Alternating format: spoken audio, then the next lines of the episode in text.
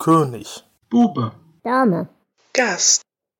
Der Stephen King Reread Podcast. Hallo und herzlich willkommen zu einer weiteren Folge König, Bube, Dame, Gast. Diesmal zur Kurzgeschichtensammlung Albträume. Und zu dieser letzten Folge dieser Sammlung begrüßen wir die wundervolle Gäste, nämlich die Conny. Hallo Conny. Hallo. Und Ich freue mich, wieder hier zu sein. Außerdem begrüße ich natürlich den Flo. Hallo Flo. Guten Abend. Und natürlich ebenfalls den wundervollen Jonas. Hallo Jonas. Hallo Dela. Und euch, liebe Hörerschaft, es ist schön, dass ihr wieder da seid. Ja, wieder da. Conny, du bist wieder da. Du warst bei uns schon mal zu einer Folge relativ am Anfang. Du hast mit uns damals zu Amok aufgenommen. Ist Genau. in der Zwischenzeit bei dir was passiert? Hast du neue Formate oder neue Projekte, die du bewerben möchtest? Oder hast du neue King-Bücher gelesen?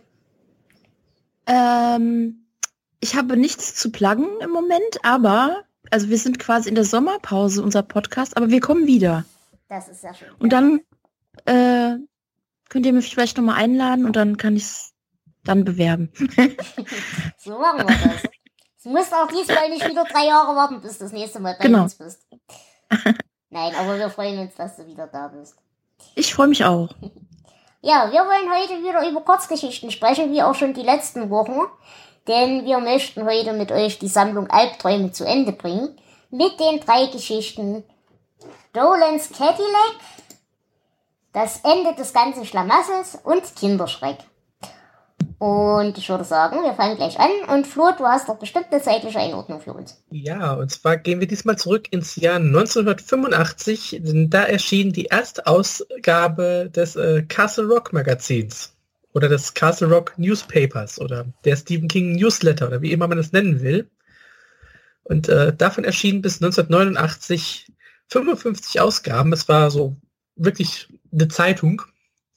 Meistens so acht Blätter, die man so schön großformatig aufschlagen konnte mit allen möglichen Informationen über Bücher, Filme und allgemein Stephen King-related Themen. Und das Besondere ist, in dieser Zeitung, in den Ausgaben 2 bis 5, 1985, ist die Geschichte Dolans Cadillac erschienen. Im Original heißt sie ähm, Dolans Cadillac. Und sie kam 1986 dann äh, tatsächlich auch in einer limitierten Ausgabe als eigenständiges Buch auf den US-Markt. Und King hat sie dann in äh, seiner Sammlung Albträume an die erste Stelle gesetzt. Wie wir das ja schon in der Skeleton Crew hatten, King beginnt seine Sammlung scheinbar gerne mit einer längeren Erzählung. Aber ob Dolans Cadillac ähm, ja an den Nebel ranreicht, das müssen wir heute besprechen. Und dazu erzählt uns Jonas jetzt mal, worum es in dieser Geschichte geht. Der Lehrer Robinson ist auf Rache aus.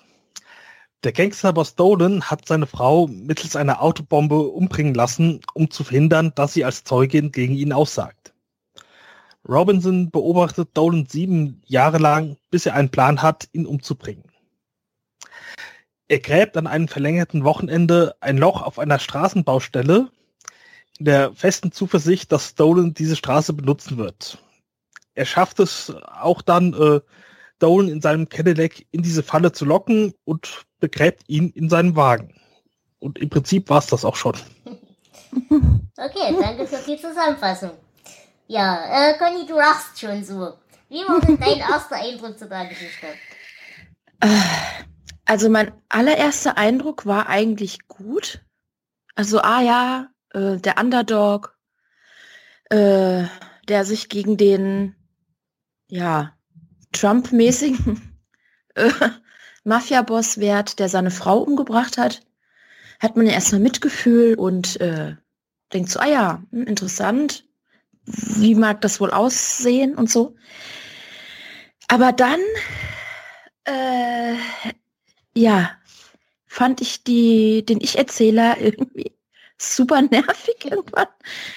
Also auch wie er sich an seine Frau erinnert hat, es war so ein bisschen typisch, wie man oder wie ein Autor eine Frau beschreibt. Äh, wie war der Satz? Ähm, sie war nicht schön, aber hübsch. Mhm. Still, aber sie konnte lachen. äh, und da fing es bei mir an, dass ich so ein bisschen genervt war von dem Typ. Mhm. Und ich dann auch ein bisschen gelitten habe. Während der ganzen Story. Mhm. Wie ging's euch? Äh, ich frag mal so, erstmal ging, also mir ging's so, für mich war der Anfang gefühlt wie so eine Roadrunner-Episode. Hattet ihr den Eindruck auch oder liegt das nur an meinem kranken Humor? Die ganze Geschichte über, ja.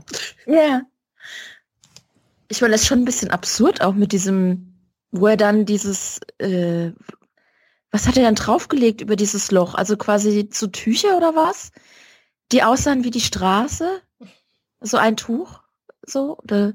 Ja, das so eine Segeltuchplane. Genau. Das war schon sehr Roadrunner-mäßig, ja. ja, aber auch der ganze Plan, dass er dann erstmal diese Straßenbau, beim Straßenbau anfängt zu arbeiten und so, ist schon sehr absurd. Äh, ja, und wo ich am meisten gelitten habe, war dann, als er anfängt, äh, da zu arbeiten, das Loch Mhm. auszuheben und es geht ihm schlecht und er jammert und macht aber Ja. doch weiter und es war so langatmig und Ja. ah, ich, ich meine, ich, ich mag eigentlich so Rachegeschichten. Guck das auch gerne als Film und so, aber hier, ah, das, äh, ja, es war zu wenig, was wirklich passiert ist. Man hat Mhm. halt den ganze Zeit nur den Kerl leiden gesehen und Ja. das hat keinen Spaß gemacht. Vor allem ist diese Hauptfigur auch so unsympathisch und so Mhm. langweilig. Ähm, wenn man sich besser in die, hätte hineinversetzen können, dann äh, wäre da wahrscheinlich sogar was Besseres draus geworden. Ich mag auch so Rachegeschichten. Ähm, das hier ist auch nur so ein ganz einfache, aber sie zieht sich halt unheimlich. Es ist ein ganz simpler Plot und den hat King hier auf so viele Seiten ausgewalzt, dass es echt schon wehtut. Naja, aber ich bin, ich, ich will der Geschichte nichts Böses. Ähm, ich muss sagen, diese ganze Geschichte, wie er beim Straßenbau anfängt und, und so weiter, diese ganze Vorbereitung für seinen Plan, als er dann erstmal einen Plan hat, das fand ich eigentlich cool, wie er dann mit seinen Bauarbeiterkollegen umgeht und so weiter und so fort, wie er sich Mhm. dort durchsetzt und durchquält und so weiter. Das fand ich eigentlich ganz schön. Was mir auf den Keks ging, und da gebe ich euch vollkommen recht, war dann tatsächlich diese eine Nacht- und Nebelaktion, diese, Mhm. diese letzten Arbeiten. Das ging mir auch auf den Keks und das dauerte mir auch zu lang. Mhm. Aber auf der anderen Art, das muss halt lang und quälend sein, weil das war es halt für ihn auch. Ja, aber es sind sieben Jahre in der Geschichte. Ja, ich weiß. Das muss es für uns jetzt nicht sein. ja, das ist Nein, richtig. aber ich, ich verstehe dich schon. Also ähm, ich finde das jetzt auch nicht, dass die Geschichte jetzt absolut schrecklich ist. Sie könnte nur halt erheblich besser sein, wenn Ja. er sich ein bisschen zurückgehalten hätte. Ja, da gebe ich, da gebe ich euch auf jeden Fall recht. Aber ich muss sagen, also diese ganze, naja, dass der halt, der ist ein kleiner armer Lehrer und so weiter und so fort. Und was mich halt immer so ein bisschen genervt hat, war weniger die Rache-Thematik, dass es sich daran so aufgehält, sondern dass das für, für mich viel mehr so eine Neid-Thematik war. Der hat voll die Autos ja. und, und das Mhm. ging mir auf den Keks an der, an der Person. Aber alles andere konnte ich eigentlich noch ganz gut wegstecken. Das ging eigentlich. Ja, aber diese Stimme von seiner Frau oder, naja, seine im Hinterkopf, das wurde auch so ein bisschen irre. also, mh, das, da hatte man schon gemerkt, okay, er ist so ein bisschen wahnsinnig geworden bei dieser ganzen äh, Geschichte. Ich meine, ist ja auch irgendwie klar, wenn ich sieben Jahre lang jemanden verfolge Ja. und Rache plane, ist ja klar, dass man da nicht mehr ganz ist. beisammen ist. Ähm, ja, ach, irgendwie, ich, ich hätte auch gerne irgendwie eine Konfrontation gehabt oder irgendwie so einen, einen richtigen Showdown oder nee, so. gar nicht. Das, das gar nicht. Das, das war wieder das, was mir auf den Sack ging. dass wir hier wieder voll diese blöd James Bond verhandelt mit den Bösen Nummer hatten. Ja, Das, das, hätte es für mich gar nicht gebraucht. Das, das, hätte er den einfach Oder- dort in das Loch fallen Ja. lassen und hätte mit einem Oder- Schwung ja. das Ding zugeschoben, dann wäre es gut gewesen für mich. Ja. Oder ich hätte gern einen doppelten Boden noch gehabt. Also dass, dass er jetzt irgendwie verfolgt wird von dem Dolan und er ihn irgendwie lachen sieht oder irgendwas. Also es war halt, er plant die Rache, führt sie aus, Ende. Was ich noch schön gefunden hätte, wäre, äh, wenn er diese Rache, ich meine, das ist ja doch schon ein großer Plan und er arbeitet hart dran Mhm. und wenn es einfach schief gegangen wäre und sie stehen sich gegenüber und er sagt, ich will Rache für meine Frau und Dolan sagt, wer sind sie? Ja, so in etwa, genau. Ja. Mit sowas habe ich auch zwischenzeitlich gerechnet und dachte, das wäre wär ein schöner Plot-Twist. Also irgendwie ein Kniff noch hätte, hat, hätte noch gut getan, der Story. Ja. Hat denn, hat denn bei euch dieser Klaustrophobie-Effekt funktioniert, als er den dann wirklich eingräbt? Denn da muss ich sagen, das hat bei mir echt gewirkt. Also, Mhm. Nee, hat bei mir nicht gewirkt, aus dem Grund, wir sind es ja äh, aus seiner Sicht und nicht aus der von Dolan. Wenn es so beschrieben worden wäre, scheiße, ich bin hier im Auto und die Erde kommt drauf, oh fuck, was ist das? Dann vielleicht eher, aber so hat es dann doch nicht geklappt. nee, also das, das hat bei mir echt funktioniert, muss ich zugeben. Nee, bei mir auch nicht. Aber wisst ihr, was Nee. meine, meine Lieblingsszene war? Der Dolan sitzt ja noch mit seinem, seinem Adjutanten da im Auto. Und wie er ihn dann irgendwann, jetzt halt doch mal die Fresse und, schießt, und erschießt ihn. Ja. Das war eigentlich für mich die beste Szene in der ganzen Geschichte. Mhm. ja, weil er hat auch wirklich irgendwie genervt. Also der arme Mann, aber ich dachte mir, ja, mein Gott. es ist jetzt, ich will den Typ nicht jammern hören, es geht doch um diese Geschichte. nee, ja, fand ich auch gut. Ja, ich ich habe noch einen Aufreger an der Geschichte. Äh, und zwar sagt er, ach ja, ich muss äh, unbedingt doch äh, den Bagger wieder Ja. mit Diesel volltanken, sonst äh, reicht das ja alles nicht. Und er tut es dann nicht und es geht Ja. trotzdem alles gut. Ja. Es reicht trotzdem. Ja.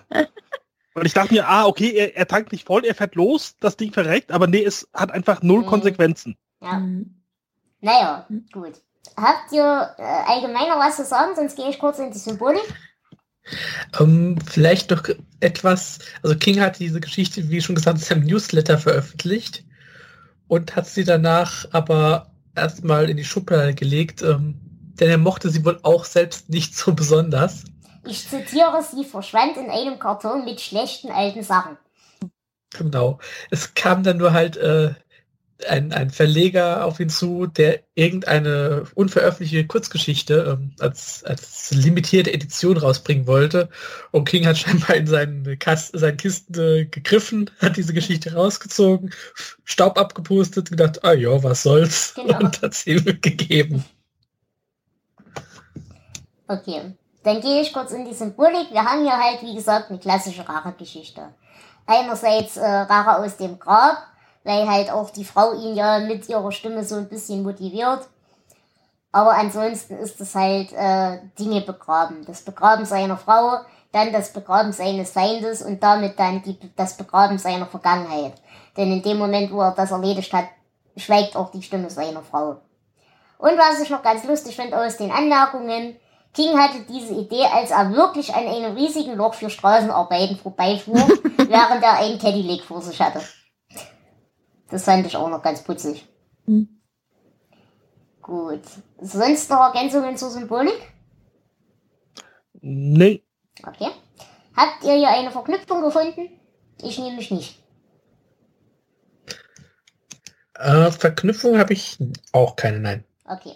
Aber Verwertungen gibt's hier. Ja, die gibt es. Und zwar natürlich das Hörbuch. Diesmal gelesen vom Schauspieler Rob Lowe. Und es gibt eine Verfilmung von 2008 mit äh, Christian Slater als Mafia-Boss. Mhm. Ähm, ja, also man kann es gucken. Es ist halt so relativ ähnlich wie die Geschichte. äh, man kann es aber auch lassen. Ähm, es ist äh, direct to DVD erschienen. Das sagt schon so einiges über diesen Film aus. Mhm. Okay. Habt ihr hierfür Zitate? ich habe keins. Flo, du auch Nee. nicht? Okay, dann hab ich nur eins. Erst wenn ein Mann wie ich aufhört zu lachen, fragen sich die Leute, ob mit Hm. ihm etwas nicht stimmt. Gut. Wie würdet ihr denn die Geschichte auf einer Skala von 0 bis 19 bewerten? Ich würde sagen, liebe Conny, fang du doch mal an. Ach Gott, immer dieses Bewerten, ja, das finde ich immer, das bringt mich immer in Nöte. Ja, ähm, ach Gott. Also ich muss äh, Abzüge geben durch diese ganzen, weil das, wie wir schon gesagt haben, einfach zu lang dauert, diese ganze technische Geschichte, wie er das ausgräbt und das ausschneidet und äh. Aber ein bisschen Witz hat's schon. Ach Gott, ja, ich gebe mal eine 7. Mhm.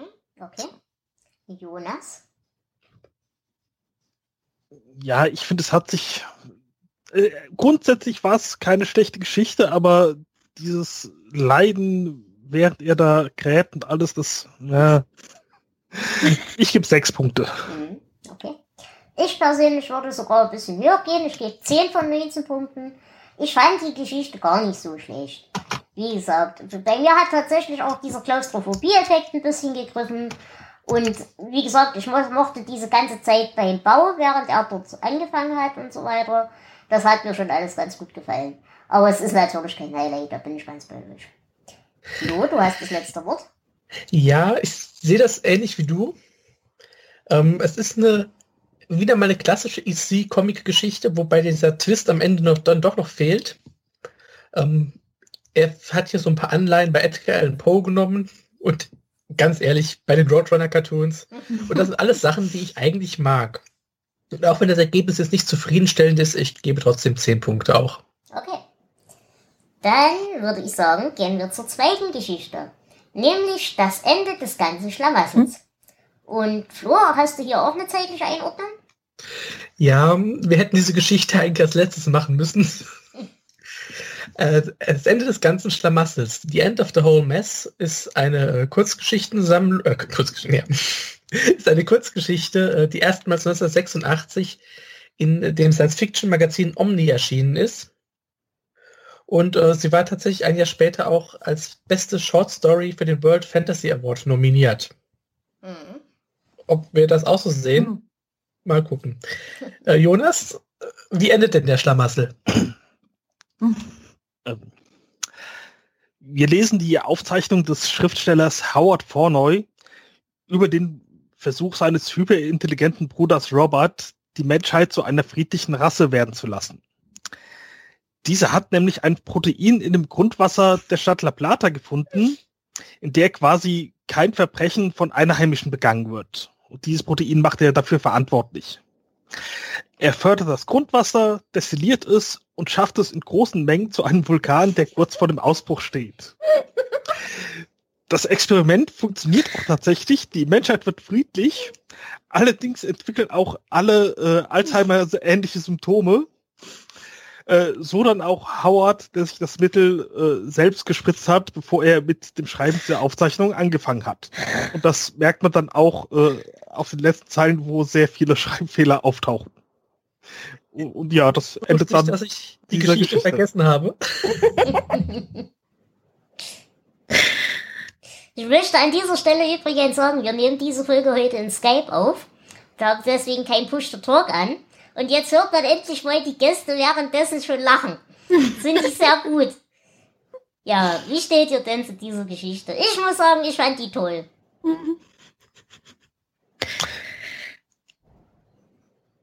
Ja, die hat Spaß gemacht. ich, ich wusste erst nicht, wo es hingehen soll und so und wie, wie das gemeint war mit, äh, ja, Robert ist der Messias und so, aber äh, ja. das äh, das habe ich am Anfang nicht so kommen sehen. Ich finde sie tatsächlich äh, so schlecht, dass sie schon wieder gut ist. Ja, ich, ich, ich schwanke so zwischen witzig und oh mein Gott, was für ein Schrott. Also, äh, also ja, es ist halt so, na, ich weiß nicht genau, ob es das, ob, ist das Absicht, dass das so eine lächerliche Story ist? Also Bobby ist ja dieses Genie. Äh, das fand ich auch am Anfang auch interessant, ähm, wie sein Bruder so die Kindheit beschreibt und wie er da in diesem Segelflugzeug äh, tatsächlich abhebt, was er irgendwie mit, wie alt war der, der acht gebaut hat oder was und so weiter. Aber, und, aber dann diese Story mit dem Protein im Wasser und dann, um die Menschheit quasi vom Bösen zu heilen, das in einen Vulkan, zu einem Vulkanausbruch zu bringen und das so über die Welt zu verteilen. Also ich weiß nicht, es ist schon, Das schon ist, sehr bescheuert. Ich weiß nicht. Ich fand das eigentlich ganz cool. Also mir hat das, mir hat das tatsächlich Spaß gemacht. Ich meine, es ist nicht dümmer als die Idee eines Chemtrails, wenn man mal ehrlich ist. Und die Idee, dass äh, Weltfrieden durch Dummheit zu erreichen ist, Ja. die finde ich eigentlich auch ganz hübsch. Naja, im Moment sehen wir das Gegenteil. Naja, aber da ist es ja auch Dummheit gepaart mit Bösartigkeit. Ja, ich, ich finde, es ist einfach so herrlich absurd, äh, dass man sagen kann, okay, es ist lustig. Klar, es ist sinnlos, aber das äh, ist dann halt ja egal, wenn man einfach drüber lachen kann. Ich, ich finde das gar nicht so sinnlos. Ich muss euch da widersprechen. Erstens, ich mag das wirklich sehr gerne, was in dieser Geschichte ist, durchkommt, dieses Gefühl des Zeitdrucks. Weil er ja schreibt, während er schon langsam diese akute Vergiftung hat. Und, und Dafür holt er aber auch ziemlich aus. Also er hat irgendwie eine Stunde Zeit und äh, Ja, das würde ich aber Also- auch machen. Da bin ich ehrlich, ich kann auch nicht anders schreiben. Ich kann das auch nur so ausufern. Mhm. Äh, dazu möchte ich gerade äh, mein Zitat schon mal vorweg äh, Mhm. greifen, äh, weil diese, diesen Ausspruch bricht er die ganze Zeit. Scheiße, solche Abschweifungen kann ich mir nicht leisten. genau. Und was ich halt auch sagen muss, diese, diese, diese kindliche Verzweiflung und auch die Liebe, die am, am Ende so durchkommt zwischen den zwei Mhm. Brüdern und so weiter. Ich fand das schön und ich fand das auch irgendwo, irgendwo anrührend auf einer gewissen Art. Also ich, ja, ich das find fand ich auch. Ich finde die gar nicht so dadaistisch, wie sie vielleicht ist, aber ich- ich fand, die hat sehr viel, sehr viel Schönes, die Geschichte. Und nicht nur die Absurdität. das schon absurd fand ich halt äh, zum einen, dass dieser Kerl so furchtbar intelligent ist, Mhm. dann äh, halt diese ganze Sache, dass äh, dieser Plan, das Wasser zu holen, zu konzentrieren und dann in den Mhm. Vulkan zu schleppen, da, halt die, diese Sache, weil das ist halt, ja, Natürlich. Absurd ist die Da- Geschichte. da- Da, bin das ist-. Da ist das, das Absurde, äh, die- dieses Zwischenmenschliche zwischen den Brüdern, das gefällt mir auch sehr gut. Das finde ich auch nicht, ja, äh, absurd. Also Mhm. zwischen meinen Brüdern und mir ist das anders, aber, Mhm. aber von uns ist auch keiner hyperintelligent. Aber äh, ja, das, das war schön. Ja, aber, diese Grundgeschichte mit dem Wasser verdunsten und so und dass Ja. er überhaupt ihm das macht, das ist halt, äh, da, das ist das Absurde, aber nicht die Geschichte zwischen den Personen. Mhm. Nein, aber ich, ich glaube halt tatsächlich, dass diese, diese feinen Töne mit Absicht unter dieser Absurdität so ein bisschen Mhm. versteckt sind. Das ist so mein Eindruck. Hm, Mhm. Das kann sein. Also ich mag die Geschichte aus, die ist vollkommen Blödsinn, aber ich mag die Geschichte trotzdem. Ähm, Gerade ja auch wegen dieser feinen Töne. Ich fühle mich aber auch an von der Erzählstruktur an Lovecraft erinnert, Mhm. der ja auch Geschichten hatte, wo der Protagonist aufschreibt, was ihm passiert ist und seine Sie letzten kommen, Worte, die auch kommen. Mhm. Genau. Sie kratzen an der Tür, sie kommen, sie kommen. So Sachen. Ähm, das hat halt auch die, wirklich so was Lächerliches. Und trotzdem, ähm, trotzdem funktioniert es ja irgendwie. Auf jeden Fall. Also, und hier wirklich, weil, weil er eben nicht nur in diese, er rutscht ja nicht nur in die Dummheit ab, sondern, naja, ich, wie gesagt, ich, ich, ich habe halt aus Gründen schon Erfahrungen gemacht mit Menschen, die in Alzheimer abrutschen. Und dass die entweder, entweder sie werden bösartig, das ist Variante 1, aber sie haben halt gleichzeitig auch Momente, wo sie wirklich so eben diese, diese pure kindliche Verzweiflung, aber eben diese pure Mhm. kindliche Liebe auch, auch haben. Und das hat er für mich ja hervorragend getroffen. Mhm. Ja, also das Ende fand ich auch gut. Anrührend, wo dann praktisch nur noch diese Bruderliebe eigentlich übrig Genau. bleibt. Ne? Ich hab dich lieb, ich hab dich lieb. So, oh, ja. Ja, aber äh, was mich hier stört, ist äh, auch wieder ein aktuelles Thema, dass die Menschheit zwangsgeimpft wird Mhm. mit diesem Zeugs. also die Handlung, die, die Geschichte, wie sie erzählt ist, das ist alles richtig gut. Das macht mir echt Spaß. Aber die Handlung hat für mich doch erhebliche Schwächen. Ja, okay, Ja. da gebe ich dir. Und auch, auch allein, äh, dass das Mittel äh, Pazifin heißt. ich glaube schon, dass er da extra absichtlich ein bisschen mehr Natürlich, Humor da einbaut. bin ich ganz bei euch. Also, dass, das, dass diese Absurdität da als großer dicker Mantel drüber liegt, mit Absicht, da bin ich ganz bei euch. Aber gerade deswegen finde ich halt, hat er so gut getroffen. Weil ich glaube, es ist nicht aus Versehen lächerlich, sondern mit Absicht.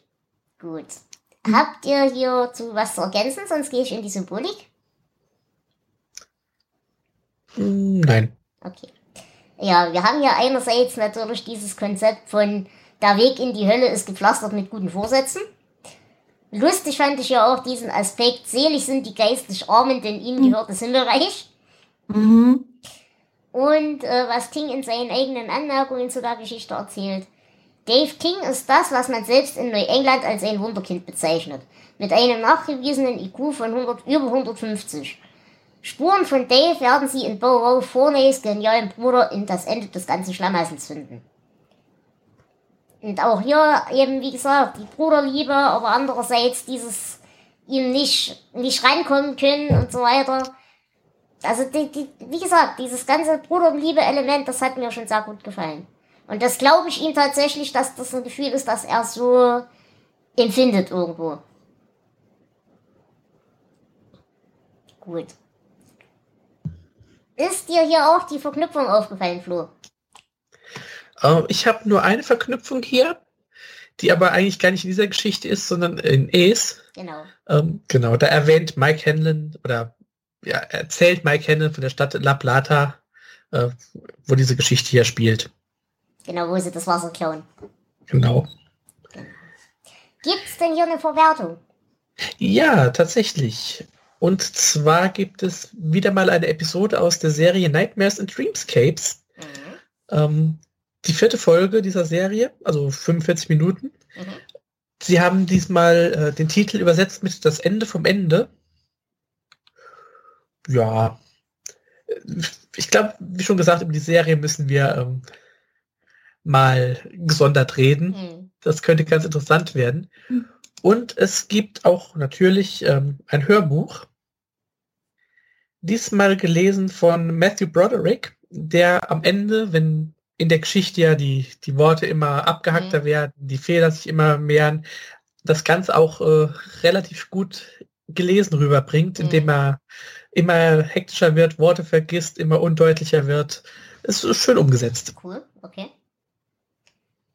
Gut, habt ihr hierfür denn Zitate und jetzt enttäuscht mich nicht. Ich habe Strong gefragt. Äh, Ich bin hier, um dich zu enttäuschen. ich auch. Okay. Ich habe, Sie haben ein Kind, das versucht, einen geistigen Nierenstein zu vermeiden, sagte der Arzt. Das fand ich eine sehr schöne Formulierung. Und dann habe ich noch, und so half ich ihm. Und wir haben es versaut. Man könnte sogar sagen, wir haben es durch und durch versaut. Und wollen Sie die Wahrheit wissen? Es ist mir scheißegal. Wir haben alle Pflanzen abgetötet, aber wir konnten das Treibhaus retten. Eines Tages wird hier wieder etwas wachsen. Hoffe ich. Gut. Und damit kommen wir zur Bewertung und ich sag's gleich vorneweg, ich gebe der Geschichte 18 von 19 Punkten, weil ich Ja. die sehr, sehr, sehr, sehr, sehr, sehr, sehr, sehr gerne mag. Und das ist auch mein Highlight aus dieser Sammlung. Und ich würde sagen, Flo, fang mal weiter. Mach du mal weiter. Ähm, ich gebe der Geschichte auch immerhin 14 Punkte, Mhm. gerade weil sie so äh, bizarr ist. Ähm, wenn tatsächlich die Handlung, na, ich weiß nicht, dann wird wahrscheinlich äh, das rausfallen. Ähm, na. Nee, aber 14 Punkte gebe ich auf jeden Fall. Also die Geschichte ist tatsächlich eine der besten in dieser Sammlung, so komisch das klingt. Okay. Und liebe Conny? Oh, ähm, ich bin ja ein bisschen unbelasteter, da ich ja die anderen Geschichten nicht gelesen habe und keinen Vergleich habe. Somit kann sie auch nicht positiv rausstechen für mich. Boah, ich würde eher ja so zwölf geben, Mhm. weil ich das ja dafür, dass er so intelligent ist und dann so ein Plan, also das hat für mich halt nicht so ganz zusammengepasst und da bin ich halt dann doch nee, ich gebe zwölf. Mhm. Okay. Und Jonas, du hast das letzte Wort. Ja, ich hatte doch recht viel Spaß in der Geschichte. Ich gebe 15 Punkte. Okay. Und damit kommen wir zur letzten Geschichte aus dieser Sammlung, zumindest innerhalb unserer Besprechung, nämlich Kinderschreck. Und Flo, hast du dazu was zu sagen? Ja, wir gehen jetzt äh, zum Ende nochmal ganz zurück zum Anfang, denn die Geschichte ist bereits aus dem Jahr 1972 und damals im Männermagazin Cavalier veröffentlicht. Ähm, sie heißt im Original Suffer the Little Children und King hat sie für diese Veröffentlichung hier nochmal ja, kräftig überarbeitet. Und ähm, unser Kinderschreck erzählt jetzt, worum es hier geht. Emily Sidley ist eine strenge Lehrerin, die ihre SchülerInnen immer im Auge hat, selbst mit Blick auf die Tafel. Eines Tages meint sie, dass der Schüler Robert sich für kurze Zeit in ein Monster verwandelt. Sie lässt ihn später aus einem erfundenen Grund nachsitzen und er sagt, es gäbe noch mehr von seiner Art und verwandelt sich vor ihren Augen. Sie flieht, wird dabei fast von einem Bus überfahren und dann für einige Zeit krankgeschrieben. Äh, als sie wieder in die Schule kommt, erschießt sie zwölf Kinder ihrer Klasse, bevor sie aufgehalten wird. In der Nervenheil Nervenheilanstalt Juniper Hill äh, wird sie zu Testzwecken mit behinderten Kindern in einen Raum gesteckt, den sie vorlesen soll. Irgendwann wird ihr das aber zu viel und sie bittet, damit aufzuhören. Und in derselben Nacht begeht sie Selbstmord. Und ab diesem Zeitpunkt fängt der Versuchsleiter dieses Experiments an, die Kinder ganz genau im Auge zu behalten. Okay, vielen Dank. Ja, wie geht's euch denn mit der Geschichte? Ich will euch gleich mal meinen ersten Eindruck erzählen. Und ich hatte während der gesamten Geschichte das Gefühl, das ist die andere Seite vom Bibliothekspolizisten. Nee, stimmt gar nicht, welche Geschichte. Ja doch, vom Bibliothekspolizisten. Weißt du, welche Geschichte ich meine, Flo? Die, ja, das ist schon richtig. glaub, die mit dem Maler, wo die böse, böse Monsterfrau die Bibliothekarin ist. Die Geschichte meine ich. Hm, ich, ja, ich verstehe, warum du das meinst. Ähm, ich weiß nicht, bei mir ist es eher so ein bisschen in Verbindung mit äh, Hier sein Tiger und äh, Ja, anderen Geschichten, die wir schon hatten. Aber auch um das mal vorwegzunehmen, ich liebe diese Geschichte. das war mir klar. Das ist, das ist auch wirklich eine Flohgeschichte, glaube ich. Ja, mir hat sie auch Spaß gemacht. Also, das war die erste, wo ich so richtig äh, auch Freu wirklich Freude hatte beim Lesen. Okay. Mich nicht so ein bisschen durchgequält habe. Ich weiß nicht, was ich von dieser Geschichte halten soll. es ist, äh, ja, es, es gibt vieles, was ich nicht ganz kapiere und ich weiß jetzt nicht, sind die Monster richtig? Ist sie eigentlich das Monster? Bildet sich alles ein und so? Und diese Widersprüche und das nicht aufgeklärte finde ich eigentlich zi- ziemlich gut, Mhm. weil es halt äh, viel zu äh, viel zu spekulieren gibt. Mhm. Das, äh, ja, das, das finde ich schön, aber mh, andererseits möchte ich auch gerne wissen, was denn jetzt richtig ist. Deswegen, ja, ich bin mir nicht sicher. Naja, wir sind uns erstmal grundsätzlich alle einig, dass Kinder per se gruselig sind. Ist das richtig? Ja, Ja. Gut. Jo. Äh, es gab für mich zwei Dinge, an die es mich erinnert hat. Einmal diese klassische Dorf der verdammten Thematik. Mhm. Großartiger Mhm. Film im Übrigen, kann ich euch nur empfehlen. Und natürlich auch so diese ganze Body Snatcher Geschichte. Genau. Vielleicht ein bisschen Kinder des Zorns auch noch reingemixt. Genau. Und wie gesagt, was ich halt hier dran, weshalb mir das eben so ging, als ist das die quasi die Rückseite vom Bibliothekspolizist, war eben wirklich diese Verwandlung. Ja, wo ich das beim, beim Bibliothekspolizisten noch störend fand, wenn sich die Bibliothekarin da verwandelt hatte, dieses böse Monster, da hat es bei mir bei den Kindern schon eher geklappt. Aber wie gesagt, es liegt halt daran, dass ich Kinder grundsätzlich gruseliger finde als Bibliothekarinnen. Vermutlich kennst du auch mehr Kinder als Bibliothekarin. Na, da würde ich nicht drauf wetten. No. Nein. Ich, äh, ja, ich mag die Geschichte. Es, die, gerade auch diese, ähm, diese Zweifel. Hat man es hier jetzt mit einer komplett durchgeknallten Lehrerin zu tun, die einfach mal zwölf Kinder umbringt? Oder hat man es äh, wirklich mit Monstern zu tun und sie ist die Einzige, Mhm. die das Ja. sieht? Ich meine, Mhm. das ist ja so eine ganz klassische Horror-Thematik. Ich denke Ja. jetzt zum Beispiel an John Carpenters äh, They Live. Mhm. Sie leben, Mhm. wo auch hier nur wenig Auserwählte sehen können, äh, die wahren Monster. Oder auch, ähm, wir hatten ja hier in dieser Sammlung, äh, wie hießen sie, die, die zehn Leute, genau.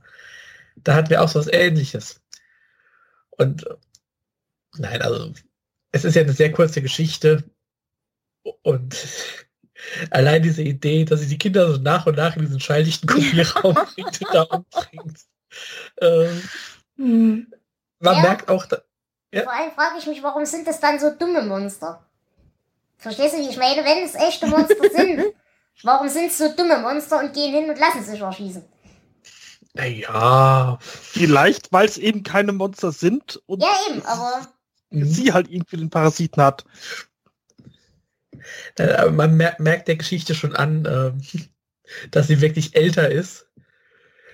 Ich glaube, heute äh, könnte man das nicht mehr so schreiben. ja, das ist Hm. gebe ich dir vollkommen recht. Äh, wie ging es euch dann? Also äh, King sagt ja in seinen Anmerkungen selber, dass die Geschichte sowohl zeitlich als auch eigentlich inhaltlich wirklich eher Richtung Nachtschicht passen würde. Und das würde ich voll unterschreiben. Weil hier haben wir zwar auch, wie bei den anderen Geschichten aus Albträume, so Anleihen an andere Geschichten aus der Horrorliteratur und aus den Horrorfilmen. Aber ich glaube, so vom Monster her gehört das tatsächlich eher zu, zu Nachtschicht.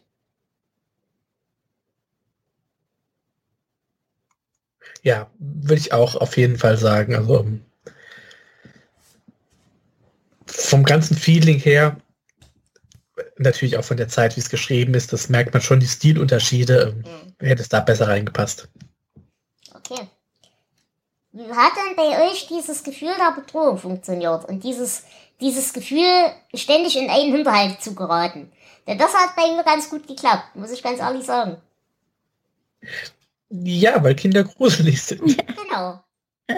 Das, ich hatte hier das äh, Gefühl, es war so ähnlich wie in äh, Manchmal kommen sie wieder, wo ja auch der Lehrer von gut von älteren Schülern bedroht wird, die ja auch noch Mhm. Zombies sind, aber trotzdem ähm, dieses, dieses Bedrohungsgefühl äh, war da sehr ähnlich. Okay. Mhm. Ich fand es auch gut. Ich fand es auch sehr, äh, ja, es ist so richtig in der Schwebe, weiß nicht genau, ist sie jetzt irgendwie, ja, verrückt geworden oder also bildet sie sich das ein, hat sie eine psychische Störung oder sind es jetzt tatsächlich Monster? Äh, man weiß es eben nicht genau. Und das, diese Doppelbödigkeit, das finde ich immer gut. Naja, es hat ja sogar drei Böden. Es hat ja sogar drei Böden. Ich meine, das Interessante ist es ja gut. Entweder es sind wirklich Monster, das ist Variante 1. Variante 2 ist, sie hat eine Psychose. Und Hm. Variante 3 ist, dadurch der Psychiater am Ende ja auch dann plötzlich paranoid Äh. wird, ist es Mhm. vielleicht tatsächlich irgendeine ansteckende Psychose oder irgendein Parasit oder irgendwie sowas. Ach, ne, daran habe ich jetzt gar nicht gedacht. Das fand ich nämlich daran so geil, dass, dass der eben am Ende auch so Mhm, genau. Mhm, Genau, das, das finde ich auch eine sehr schöne Sache. Mhm. Vielleicht sind es auch zwei sich bekämpfte Spezies, wer weiß. Genau, kann auch sein. Naja, ich möchte an dieser Stelle King kurz zitieren. Anders ausgedrückt, Kinderschreck ist ein grimmiger, böser Witz ohne jeden sozialen Wert. Das gefällt mir an einer Geschichte. Ja, so kann Ja. man das äh, nennen. Aber Ja. nichtsdestotrotz möchte ich ganz kurz eine kleine, einen kleinen Hauch von Symbolik reinbringen. Und das ist eben dieser Gedanke der Entfremdung der Generationen.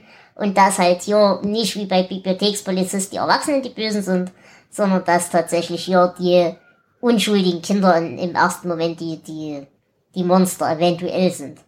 Aber dadurch es eben so schwammig bleibt, weiß man das nicht. Ob jetzt die Kinder die Monster sind oder doch die, doch die Erwachsenen. Gut, das dazu. Verknüpfungen habe ich hier nur eine gefunden, nämlich durch Juniper Hill. Die kommt ja vor, diese Irrenanstalt, ich glaube in S, die kommt vor in, in einer kleinen Stadt. Wo noch überall? In Stark, in Sarah, in Tommyknockers und in verschiedenen Kurzgeschichten. Genau. Das ist halt in der Nähe von Castle Rock und dann wird es, äh, und, und natürlich auch Derry dadurch, und da wird es öfter mal erwähnt. Genau. Gibt es denn hier Verwertungen? Es gibt ein Hörbuch, gelesen von Whoopi Goldberg, was ich mir echt lustig vorstelle.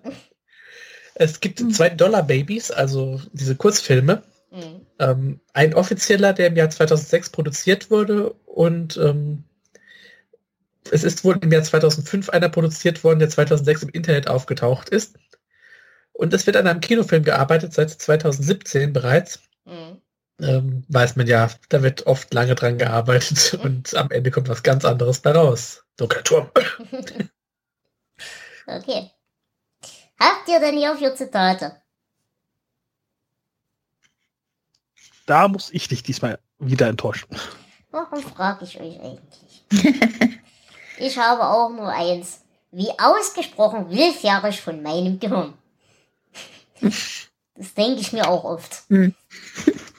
Nun gut. Wie würdet ihr die Geschichte denn bewerten? Und ich würde sagen, wir hatten noch nicht. Jonas, du als erster? Ähm, ja. Äh, ich hatte meinen Spaß an der Geschichte. Ich finde dieses unaufgelöste einerseits gut, andererseits nicht, aber ich glaube, ich, ich, glaub, ich mag es, wenn man äh, spekulieren kann und deswegen äh, ja, lass, lass ich das mal als mehr positiv stehen und ich gebe 13 Punkte. Okay, und Flo? Ja, auch diese Geschichte ist für mich ein Highlight in dieser Sammlung. Ähm, ich gebe 15 Punkte für, ja, für zwölf tote Kinder und äh, drei Bonus. Okay, Ähm? Äh, ich würde die auch eher positiv bewerten. Es ist wirklich eine gut geschriebene, kompakte, kurze Geschichte. Äh, ich gebe mal. äh, Ach, ich bin mal groß. Ich gebe mal 14 Punkte. Okay. Ja, mir persönlich hat sie jetzt auch gut gefallen, aber nicht so gut. Und ich würde dann mich auf ungefähr 12 Punkten einpegeln. Gut. Danke. Ähm, woran ich noch, Moment, ich hätte noch was kurzes, woran ich denken musste. Es gibt einen herrlichen Thread, ich glaube, es war auf, auf Reddit. Äh, da war das Thema ähm, gruselige Dinge, die meine Kinder sagen oh oder ja, gesagt das, haben. ja, ja, ja, Das ist super, da musste ich so dran denken, weil es ist manchmal wirklich sehr, sehr gruselig, ähm, was Kinder so sehen Mhm. angeblich oder sagen ja, die Oma stirbt bald oder Hm, äh, es ist sehr, sehr gruselig. Wie heißt der lustige Mann da hinten in der Ecke? Hm? Ja, ja genau.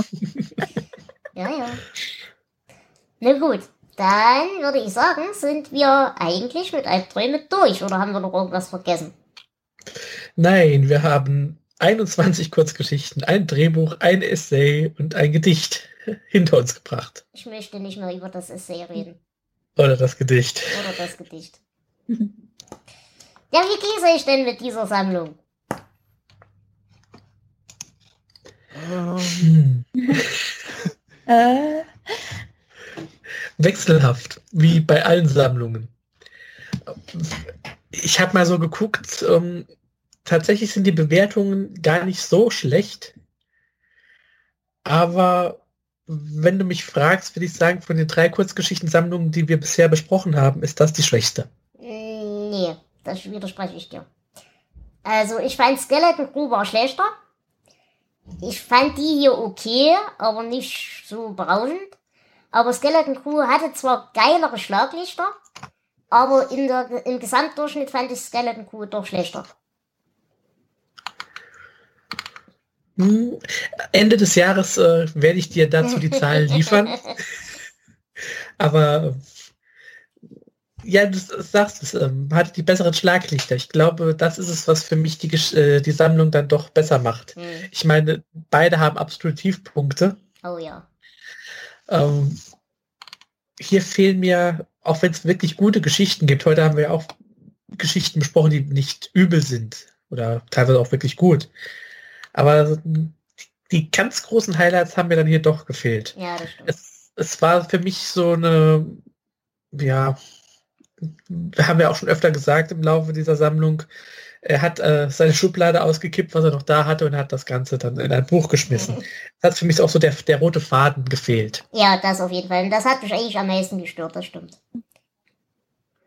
Naja, ich würde sagen, äh, wie sieht's denn aus? Also ich habe eine eine Lieblingsgeschichte, ich habe eine schlimmste Geschichte und ich habe eine, wo mir die Aufnahme am meisten Spaß gemacht hat. Meine Lieblingsgeschichte, die haben wir heute gerade besprochen, das war die mit dem Ende des ganzen Schlamassels. Das war so ein bisschen für mich der Milchmann dieser Sammlung. Die hat mir, hat mir sehr, sehr, sehr viel gut gefallen. Und die Geschichte, die mir bei der Aufnahme am meisten Spaß gemacht hat, war tatsächlich der rasende Finger. Das war die Folge mit dem, äh, mit dem Hendrion.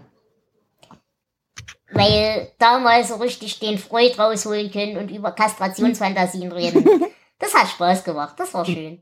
Und als schlechteste bleibt, glaube ich, bei euch allen die Folge, auch wenn das mit dem Mikado-Elefant eine tolle Folge war, mhm. aber rein von den Geschichten her war natürlich Kopf runter und der Diamant und der Bettler oder wie die Geschichte hieß, das waren natürlich die, ja. die schlechtesten Geschichten. Bettler und der Diamant, ja, das sehe ich auch so. Mhm. Bettler und Diamant plus äh, August in Brooklyn, das waren meine mhm. schlechtest bewertesten. Okay, ja, das war ja das Gedicht, ne? Ja, ja das ja, ist. Ja, äh, ja. Er sollte keine Gedichte schreiben. Auf jeden Fall.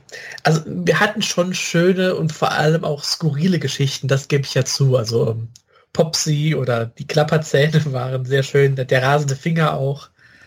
Und natürlich, was wir heute auch hatten. Ähm, ich mochte auch zum Beispiel ja die, die Hausentbindung. Mhm. So schöne Zombie-Geschichte, auch wenn da ein bisschen mehr hätte sein können. Es gibt aber auch Sachen, die mich ein bisschen enttäuscht haben, ähm, wie es wächst einem über den Kopf. Mhm. Ist eine solide Geschichte, aber so als Nachspiel zu in einer kleinen Stadt ist das doch sehr enttäuschend. Ja. Und äh, Sachen wie Zueignung, das Namen ich mir immer noch nicht merken kann. Und dann natürlich diese vielen Geschichten, die sich so an andere Autoren anlehnen. Ähm, die waren in den vielen Fällen zwar nett, aber halt wirklich ohne großes Highlight. Ja. Okay. Aber trotz der fehlenden Highlights äh, habe ich gerade mal geguckt, äh, im Schnitt habe ich hier äh, besser bewertet als bei den anderen äh, Sammlungen. Ich glaube ich auch, aber das, äh, wie gesagt, das werde ich mal in Ruhe auseinandernehmen. Wir werden es Ende des Jahres erfahren.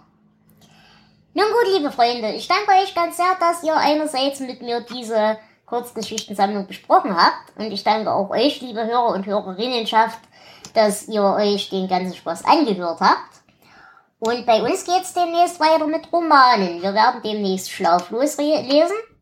Was kommt dann? Dann kommt erstmal ähm, eine very special Episode mit der Überraschung. Mhm. Bevor wir dann in der nächsten regulären Folge mit das Bild weitermachen. Und dann kommt etwas, worauf ich mich freue, weil äh, Dela, weil Dela nicht da ist, genau, weil Dela das nämlich gar nicht mag, The Green Mile. Genau. Gut, also ihr werdet, ihr merkt schon, äh, es bleibt dabei, wir bleiben am Ball und es wird immer weitergehen. Wie gesagt, wie weit bei uns so die Frequenz sich in letzter Zeit halten wird, das werden wir sehen. Aber ich denke, wir bleiben auf jeden Fall in Schwung. Und ihr helft uns damit sehr, weil ihr eben immer trotzdem noch mit uns podcastet, weil ihr euch den Quatsch anhört, warum auch immer. Und deswegen danke ich ganz herzlich der lieben Conny, dass sie auch das zweite Mal wieder mit uns dabei war. Bitte gerne. Und wie gesagt, du bist uns gerne willkommen das nächste Mal, nicht erst in drei Jahren. Ja, ja, ich wäre gern äh, wieder dabei, vielleicht mit einem Roman, wo man vielleicht mehr dazu sagen kann. Also diesen kurzen Stories. Das kriegen wir hin. Und wenn ihr gerne dabei sein wollt, dann könnt ihr das gerne tun. Ihr braucht einfach nur in unsere Leseliste reinzuschauen ähm, was schon durchgestrichen ist, hat zwar schon einen Gast, aber meistens können wir dann trotzdem einfach mit mehreren Personen senden. Ihr braucht nichts weiter, ihr braucht nur Teamspeak oder Skype, wobei uns Teamspeak immer lieber ist, und ein Mikrofon zum Reinreden und sonst eigentlich nichts weiter. Wenn ihr die Bücher nicht habt, die ihr besprechen möchtet, dann sagt uns Bescheid. Wir würden dann rechtzeitig dafür sorgen, dass ihr mit der entsprechenden Quellenlage versorgt seid. Das soll es an der Stelle auch gewesen sein und ich danke euch fürs Zuhören. Wir hören uns zur nächsten Folge wieder. Ciao, eure Dela. Tschüss. Tschüss. Ciao.